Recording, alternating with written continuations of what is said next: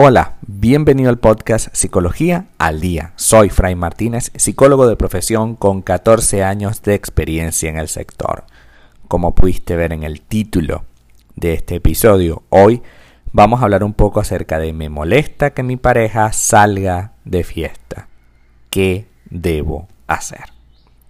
En las relaciones de pareja, mayormente, salen a flote todas nuestras inseguridades, emociones y sobre todo carencias. Es entonces cuando podemos trabajarlas de forma consciente con alguien que nos aporte confianza y debemos saber que aquello que nos molesta de nuestra pareja y en absolutamente todas nuestras relaciones son emociones, creencias y pensamientos que debemos trabajar nosotros mismos. ¿Eso qué significa?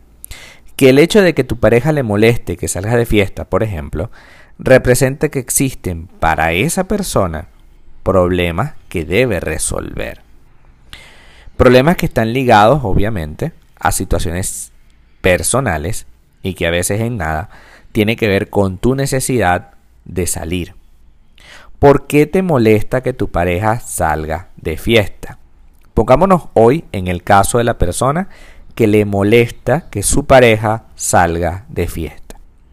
Muchas veces nuestra mente entra en pánico frente a una situación como la que tu pareja salga de fiesta, ya que nos podemos sentir inseguros al saber que muchos estímulos concretos como el alcohol, otras personas, la música y los estilos de baile están presentes en una situación concreta que puede desencadenar en un tipo de infidelidad.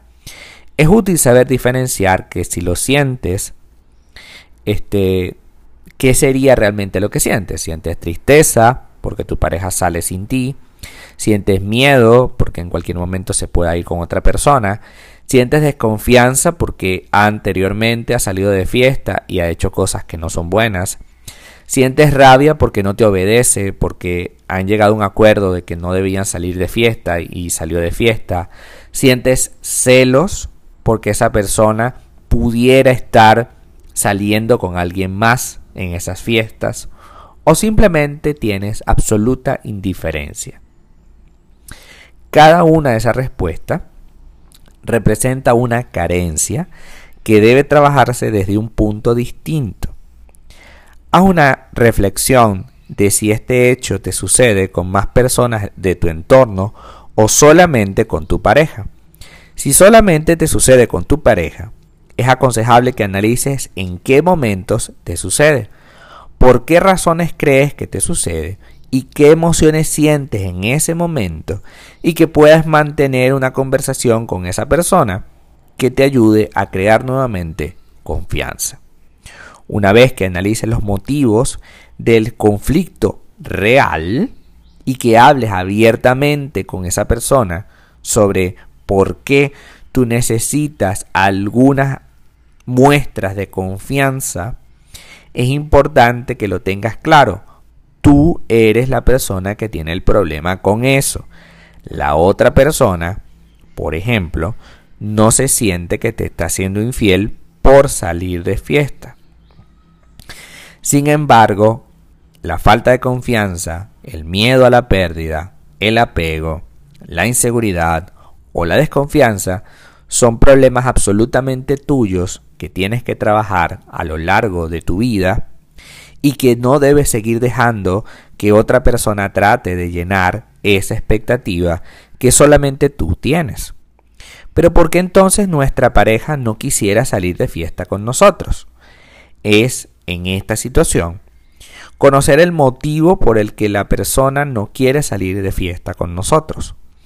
Puede que tu pareja le apetezca compartir contigo muchas otras situaciones y experiencias, pero el hecho de salir de fiesta quiera compartirlo con sus amigos o compañeros de trabajo. Y no debería ser un motivo de conflicto. En una pareja, el hecho de relacionarse con un círculo de amigos u otro es muy beneficioso ya que aporta nuevas conexiones y experiencias enriquecedoras. Pero el gran problema de esto es que si estabas acostumbrada o te habían acostumbrado a estar todo el tiempo juntos, a, salir para todos lados juntos, que de repente a tu pareja le provoque salir solamente con sus compañeros de trabajo o salir con sus amigos, amigas, solos, sin ti, obviamente te va a hacer sentir incómodo e incómoda. Sin embargo, esto no tiene por qué ser un motivo para pasar a un nivel de dolor o un nivel de, de estrés más allá de lo normal. Ciertamente no es normal que tu pareja decida siempre salir sola. Si es normal que decida salir algunas veces sola. Porque hay momentos en los que cada uno de nosotros tenemos que tener un espacio para compartir cosas que no necesariamente las puedes compartir con tu pareja. Y este punto es importante porque hemos ido acostumbrándonos a la idea de que en todos los escenarios tiene que estar nuestra pareja. Que en todas las conversaciones tiene que estar nuestra pareja. Y no necesariamente es así. Hay personas que, por ejemplo, chatean, eh, se escriben con sus amigos y hablan sobre, diversos temas, que no necesariamente es quejarse de su pareja, y lo hacen con temas de conversación con los cuales jamás comparten con su pareja. Esos temas de conversación no tienen por qué ser motivo de discordia. El hecho de que tu pareja se abra emocionalmente a ciertos niveles con otra no quiere decir que a ti te está dejando de querer. Lo que quiere decir esencialmente es que tiene una vida más profunda. La vida profunda significa que tenemos la posibilidad de abarcar muchísimos rangos de experiencia y que esto a la larga te va a beneficiar porque te va a llenar de nuevas experiencias y de nuevas formas de hacer las cosas. Pero volviendo a lo concreto, ¿qué debo hacer entonces cuando nuestra pareja te dice que saldrá de fiesta? En, en los dos casos, debemos mantener una conversación sincera y saludable, en el caso de que quiera salir solo o en el caso de que quiera salir sin ti que no es lo mismo, ¿ah? Quiere salir solo, está bien. Quiere salir con amigos sin ti. En los dos casos entonces debemos mantener una conversación sincera y saludable. La comunicación es uno de los pilares fundamentales en la pareja y cuando sentimos una molestia o dolor con cierta situación, debemos ser capaces de hablarlo abiertamente con ella o con él. Tanto si eres tú la persona que no quiere que su pareja salga, como si es ella la que no quiere que tú salgas, se deben preguntar por qué y empezar a negociar. El motivo no tiene por qué ser algo incómodo, pero a veces la incomodidad es personal, o sea, yo soy el que tengo la incomodidad y yo tengo que hablar sobre mi incomodidad. Como personas adultas que son, deben ser capaces de reconocer las emociones del otro, sentirlas e intentar trabajar para sanarlas y mejorarlas. Si lo que experimentas son celos, en concreto celos, puede que debas trabajar eso con un terapeuta, porque tienes que mejorar tu autoestima.